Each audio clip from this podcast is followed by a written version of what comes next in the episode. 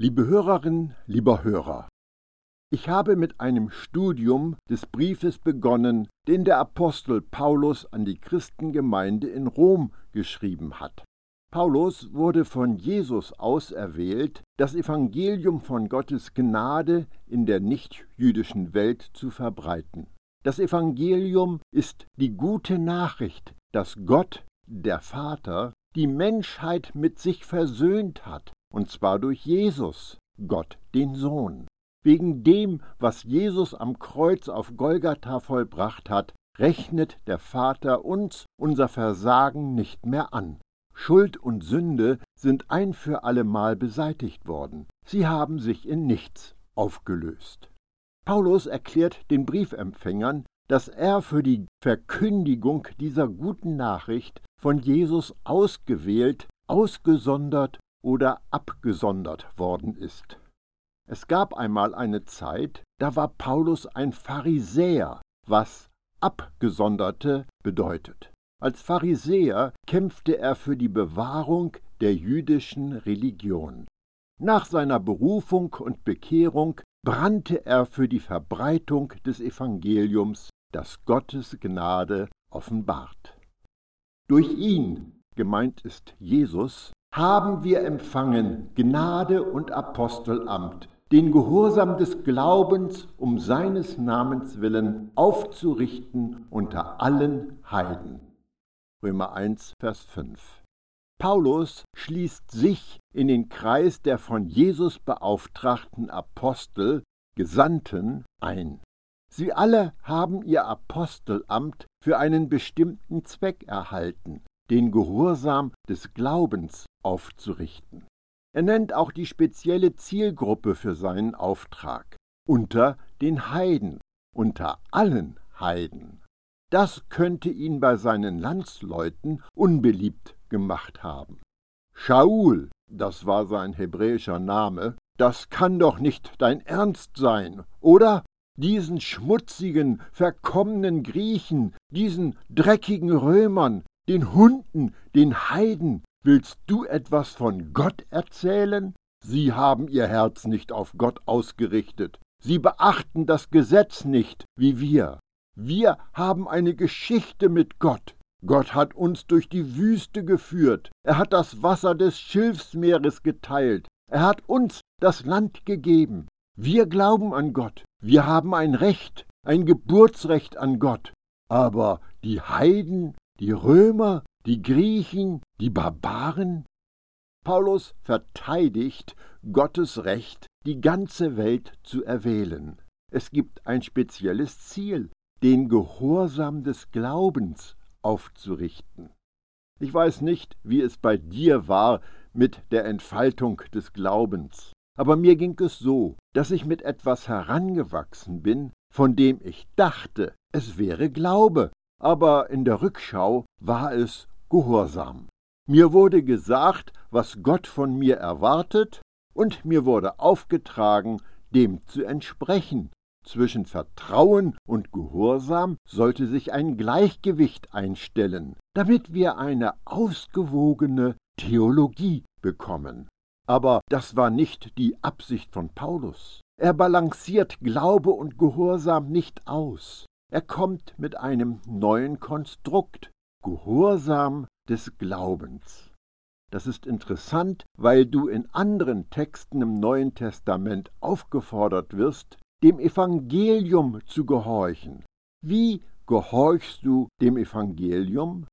Ein Einschub. Wenn das, was du Evangelium nennst, eine Botschaft ist, die dich bestätigt und würdigt, die nett, schmeichelnd, lieblich anzuhören ist, oder die andererseits droht, verurteilt und Gott als Superpolizist darstellt, dann ist es mit Sicherheit nicht das Evangelium vom Reich.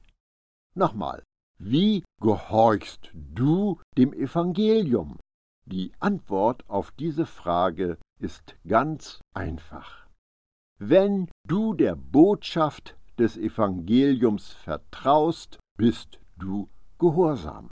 Das Evangelium sagt mir, dass ich, der ehemalige Sünder, wegen Jesus total gerettet bin. Ich bin Gottes Gerechtigkeit und ein Heiliger. Ich kann dem Werk von Jesus nichts, aber auch gar nichts hinzufügen. Wenn ich das für mich annehme, dann ist das der Gehorsam des Glaubens. Die Aufgabe des Apostels Paulus und der anderen Apostel und von uns besteht nun darin, dafür zu sorgen, dass möglichst viele Menschen diese gute Nachricht hören können, damit jeder über Gottes Angebot Bescheid weiß und sich entscheiden kann. Jeder soll die Botschaft von Gottes Gnade hören. Es gibt keine Bevorzugung. Gott hat keine Lieblingskinder, zu denen auch ihr gehört, die ihr berufen seid von Jesus Christus. Römer 1, Vers 6. Die Menschen in Rom gehörten zu den Heiden, die aufgefordert wurden, der Botschaft von Gottes Gnade zu vertrauen. Dies ist aber wieder so eine Stelle, an der man von der Prädestination, der Lehre einer Vorherbestimmung eingefangen werden könnte, wenn einem nicht klar ist, dass berufen, eingeladen, willkommen oder Gast bedeutet. Hallo Leute in Rom, auch ihr seid eingeladen. Macht euch bereit, die Botschaft des Evangeliums zu hören. Gottes Einladung gilt auch für euch. Der Ruf ist an alle gerichtet, die Gott liebt. Aber wen liebt Gott schon? Ja, Gott hat diese ganze Welt so in seiner Liebe umfasst, dass er seinen Sohn, der sein Ein und alles war, hingab. Dadurch ist es jetzt so, keiner, der sein Vertrauen auf ihn setzt, geht verloren. Wer aber ihm vertraut, der hat damit das Leben voller Ewigkeit. Johannes 3, Vers 16. Wer wird gerufen und eingeladen, zu den Heiligen gezählt zu werden? Jeder, aber nicht jeder nimmt die Einladung an. Jesus stellt ganz nüchtern fest, wie viele haben doch die Einladung gehört, aber wie wenige werden am Ende bei Gottes Fest mitfeiern. Matthäus 22, Vers 14. Weiter im Auftakt der Botschaft an die Gemeinde in Rom. Ihr seid von Gott geliebt, ihr seid berufen und ihr gehört zu seinem heiligen Volk. Euch allen wünsche ich Gnade und Frieden von Gott unserem Vater und von Jesus Christus, unserem Herrn. Römer 1, Vers 7. Die Botschaft des Evangeliums ist Gnade und Friede, nicht Gericht und Feuer. Ja, es wird einen Tag des Gerichts geben. Der muss natürlicherweise kommen, und er ist eine Realität. Aber heute ist nicht dieser Tag. Heute ist der Tag der Errettung. Heute ist der Tag des Heils. Für heute haben wir eine wunderbare Botschaft, und die handelt nicht von irgendwelchen schlimmen Konsequenzen eines zukünftigen Tages. Gott macht uns ein gewaltiges Angebot. Dieses Angebot umfasst aber nicht in erster Linie die Perlentore des neuen Jerusalems oder die Edelsteine auf den Mauern oder das viele Gold, sogar als Straßenpflaster. Nun, das stelle ich mir alles toll und überwältigend vor. Du hast allen Platz, den du brauchst. Es gibt an nichts Mangel. Alles ist sehr komfortabel. Aber das ist nicht das Angebot. Das ist nur Beiwerk. Viele Leute reden von Gottes Gnade, als ob sie nur ein Entlassungsbescheid aus dem Gefängnis Erde ist. Sie denken an ihr Lebensende, das noch 20, 30 oder 100 Jahre entfernt ist. Wie steht es aber um das Hier und heute? Welches Angebot haben wir jetzt? Was können wir heute aus Gottes Schatzkiste nehmen? Das Beste, das du dir vorstellen kannst. Keine Schuld, keine Verurteilung, kein Gericht, Friede, ein reines Gewissen, ganz nahe bei Gott, ewiges Leben. Das ist das Angebot, eins mit Jesus. Wenn das nicht Liebe ist, aber Gottes Angebot enthält noch mehr. Die Besitzurkunde für ein neues Herz, einen neuen Geist, eine neue Beziehung. Du bekommst eine riesige Menge mehr, als nur dem Gericht zu entkommen. Du bekommst eine vollkommene Reinigung und eine vollkommene intime Nähe zum Gott des Universums. Für dich völlig zum Nulltarif, weil Jesus es alles bezahlt hat. Es gibt keine versteckten Zuzahlungsforderungen.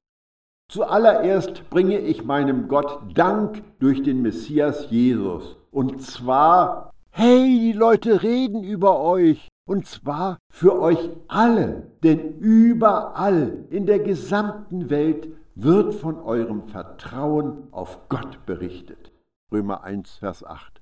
Da wird nicht von Einzelpersonen gesprochen, wie zum Beispiel Urbanus oder Apelles oder Perses. Es geht um alle, die Gottes Ekklesia in Rom ausmachen. Es sind nicht nur die Glanzlichter im Glauben gemeint. Man spricht davon, dass die Glaubenden in Rom dem Evangelium der Gnade vertrauen, und diese Nachricht breitet sich aus, und Paulus ist ganz begeistert darüber. Ja, das kann Gott selbst bestätigen. Ihm diene ich in meinem Geist und gebe so die alles verändernde gute Botschaft von seinem Sohn weiter. Dabei denke ich ständig an euch. Römer 1, Vers 9. Du bist Geist, Seele und Körper. Paulus spricht von seinem Geist. Geist ist so ein undefinierbares Element. Das Wort, das mit Geist übersetzt wird, bedeutet in den biblischen Sprachen Atem, Hauch, Wind, Wehen und eben Geist. Im antiken griechischen Denken wurde die Luft des Atems als Träger des Lebens verstanden. Unser heutiges Verständnis, das Geist mit Verstand gleichsetzt, findet sich in der Bibel nicht. Aber nach biblischer Aussage hat jedes lebende Wesen einen Geist. Du hast einen menschlichen Geist. Dein Geist ist tiefreichender als dein Körper und er ist tiefreichender als deine Seele. Er ist auch tiefer gehender als deine Persönlichkeit. Ein Hund hat einen Charakter. Manchmal kann der Stress auslösen. Ein Hund hat einen Körper und einen Geist. Eine Tomate hat keinen Geist, aber einen Körper. Du bist dreischichtig. Du bist ein Körper, eine Seele und ein Geist. Ich spreche nicht vom Heiligen Geist. Ein Mensch hat einen menschlichen Geist und der ist wie ein Haus und dort kann jemand wohnen. Was geschieht nun bei der Errettung, wenn dein alter Geist stirbt, dein alter Geist, der in Adam und eine Behausung des Bösen war? Du bekommst dann einen neuen Geist. Gott hat das neue Haus sauber gemacht und er ist in deinem menschlichen Geist eingezogen. Das wird nun durch deine Seele und deinen Körper sichtbar gemacht.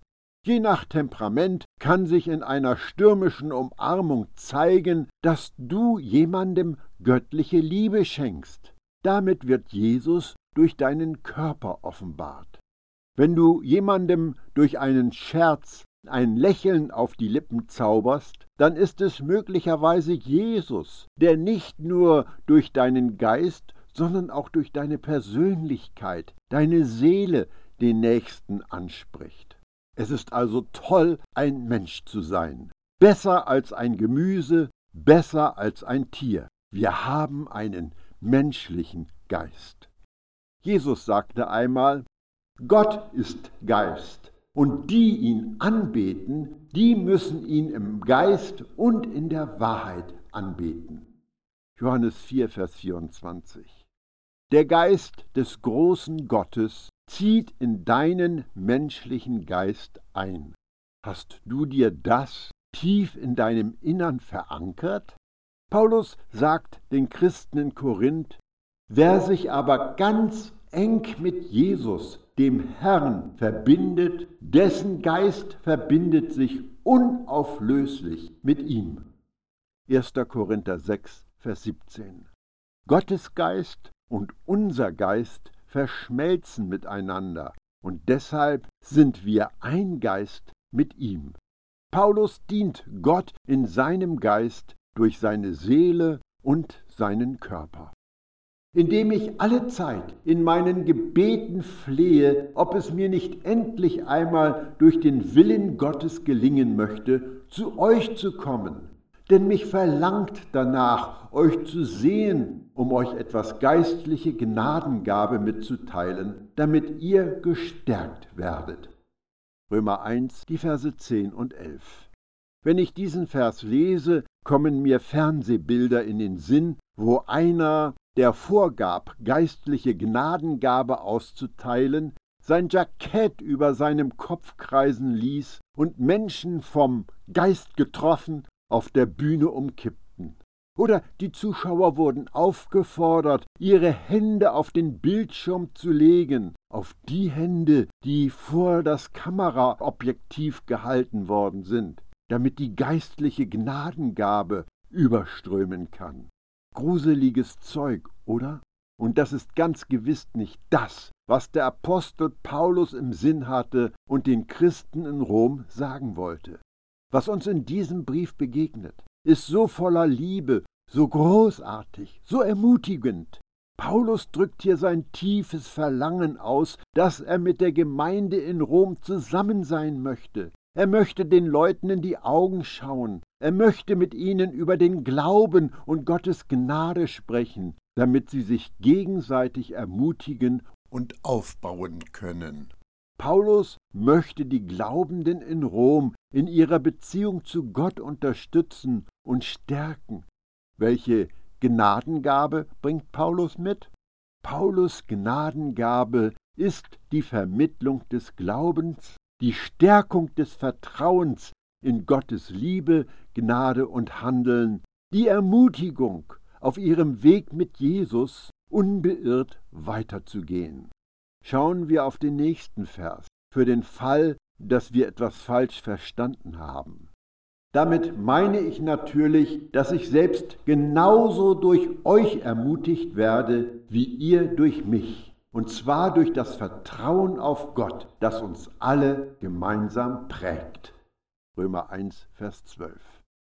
Da kommt eine tiefe Demut zum Ausdruck. Paulus prahlt nicht mit seiner Berufung, stellt sein Apostelamt nicht heraus, gibt sich nicht als Glaubensheld. Er schreibt den Christen in Rom, ich möchte bei euch sein, damit ihr mir Mut zusprecht und damit ich euch stärken kann. Und so werden wir voneinander gegenseitig im Glauben gestärkt. Ihr seid ein Geschenk für mich und ich bin ein Geschenk für euch.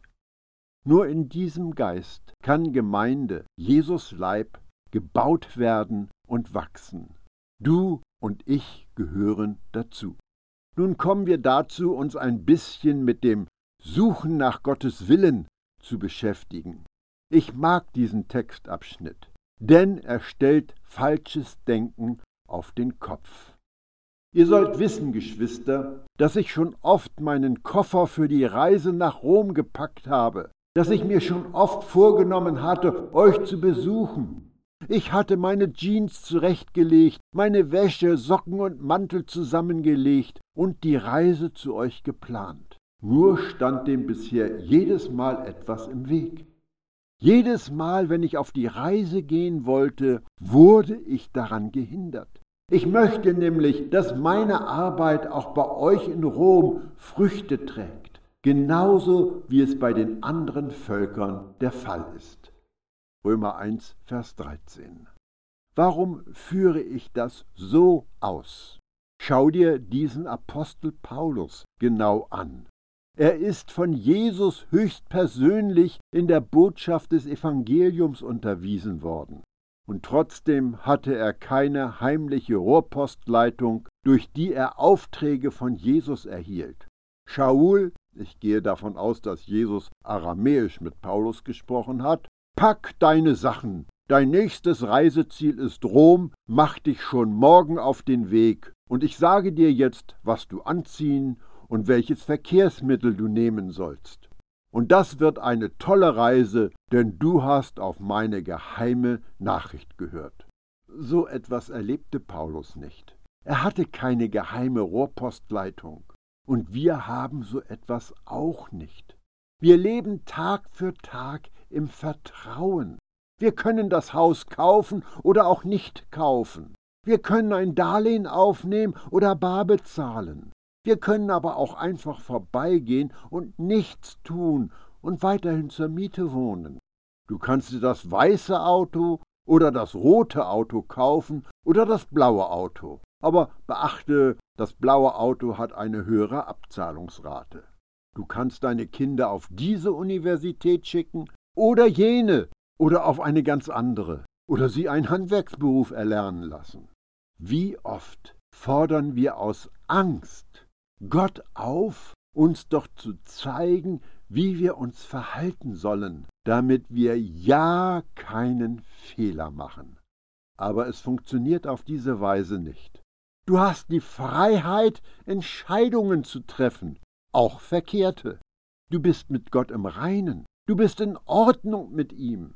Er wohnt in deinem Geist, und das ist sein Geschenk an dich. Und das hast du, bevor du irgendeine Entscheidung triffst. Das ist Gerechtigkeit.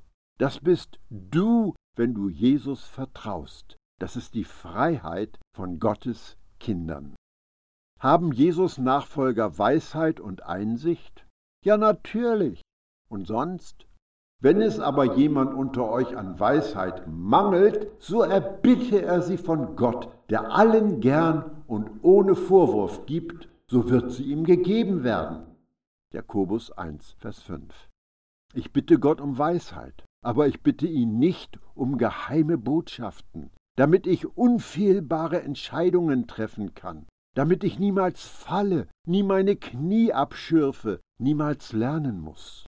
Du bist gerechtfertigt, unabhängig davon, was für Entscheidungen du triffst. Es gibt keine geheime geistige Rohrpostanlage.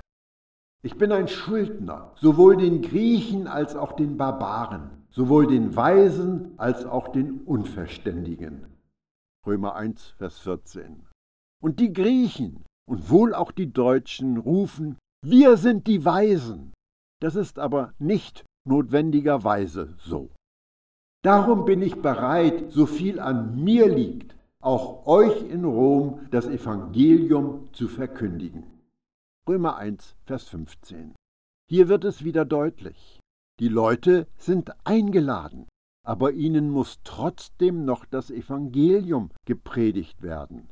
Sie werden gerufen, sie werden aufgefordert, aber nicht alle werden Teil der Auserwählten.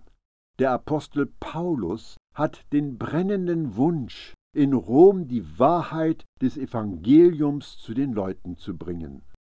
Denn ich schäme mich des Evangeliums nicht. Es ist eine Kraft Gottes zur Rettung für wen? Jeden, der glaubt. Keine Bevorzugung. Zuerst für den Juden, Warum? Weil sie es zuerst gehört haben, weil Apostel daher kamen, weil es in ihrer Hauptstadt in Jerusalem den Anfang nahm, aber ebenso für den Griechen. Römer 1, Vers 16. Und heute für alle und jeden. Das Evangelium, Gottes Kraft. Die Rettung ist von Anfang bis zum Ende Gottes Werk. Sie ist niemals das Ergebnis von menschlichen, frommen und religiösen Anstrengungen und Bemühungen. Jesus ist der alleinige Erlöser und er braucht dazu nicht unsere Unterstützung. Wir können nur auf das, was er getan hat, reagieren und mit unserem Vertrauen antworten. Alle Segnungen, die Gott für uns bereithält, wie Vergebung, Erlösung, Gerechtigkeit und Heiligung kommen aus Gnade zu uns und werden durch Glauben empfangen. Der Glaube zwingt Gott nicht, uns zu vergeben oder zu heiligen. Aber der Glaube ist der Kanal, durch den die Gnade fließt.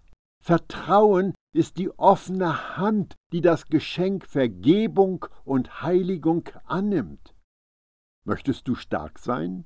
Mit Jesus gibt es kein Schwächeln. Darum ist keine zweite Ausgießung des Geistes nötig, auch kein zweiter Anteil einer Gnadengabe erforderlich und kein zweites Eintauchen in Jesus geboten. Aber ein Herr, ein Glauben, ein Versenktwerden, ein Evangelium und die Kraft des Evangeliums ist die Wahrheit von Jesus. Jesus macht uns stark. Ja, er rüstet uns mit Kraft aus, mit einer Kraft, die uns fähig macht, Jesus Liebe zu erkennen, die alle Erkenntnis übersteigt. Denn im Evangelium zeigt uns Gott seine Gerechtigkeit. Eine Gerechtigkeit, zu der man durch den Glauben Zugang hat. Sie kommt dem zugute, der ihm vertraut. Darum heißt es in der Schrift, der Gerechte wird leben, weil er glaubt. Römer 1, Vers 17. Gerechtigkeit im neuen Bund ist der Zustand, von Gott angenommen zu sein. Wenn die Sünde die Zielverfehlung ist, dann ist die Gerechtigkeit das Treffen ins Schwarze. Aber nicht wir, Jesus hat getroffen. Es geht darum, sagen zu können, weil Gott gut zu mir war, ist meine Beziehung zu Gott in Ordnung. Unsere Gerechtigkeit ist nicht ein Diplom, weil wir eine Prüfung erfolgreich bestanden haben. Unsere Gerechtigkeit ist auch nicht wie eine Qualifikation für die Olympischen Spiele, die wir geschafft haben, weil wir die vorgegebenen Anforderungen erfüllen konnten. Wir sind Gottes Gerechtigkeit, weil wir auf dessen Gerechtigkeit vertrauen, der uns erlöst hat. Wir sind nicht gerecht geworden durch die Opfer, die wir bringen, sondern durch das Opfer, das Jesus gebracht hat. Die von Menschen geschaffene Religion definiert Gerechtigkeit als moralisch gutes Verhalten oder als Versuch, das eigene Leben nach Gottes Maßstab zu gestalten. Das sind schlechte Definitionen, denn sie könnten zu der irrigen Annahme führen, dass wir durch unser richtiges Handeln gerecht werden könnten. Viele Christen meinen, wenn sie sich bemühen, nach Gottes Maßstäben oder Gesetzen zu leben, dann wird Gott sie für gerecht halten und als gerecht erklären. Nichts könnte aber weiter von der Wahrheit entfernt sein. Jesus kam in diese Welt und ließ sich um unseretwillen zur Sünde machen, damit wir in ihm zu Gottes Gerechtigkeit werden. Jesus wurde nicht zur Sünde gemacht, weil er ein Sünder war, und du wurdest nicht gerecht, weil du gerecht gehandelt hast. Alles ist Gottes Werk. Er hat sich mit dir versöhnt, nicht du dich mit ihm. In dem Moment, in dem du dein Vertrauen in Jesus gesetzt hast, wurdest du für alle Zeit und Ewigkeit als Gerechter versiegelt. Einst warst du ungerecht, aber du wurdest reingewaschen, du wurdest geheiligt und du wurdest für gerecht erklärt in Jesus Namen. Dolce far niente. Es folgt die Süße des Nichtstuns. Du bist mit Gott in Ordnung und du lebst, weil du glaubst. Diese Erfahrung wünsche ich dir.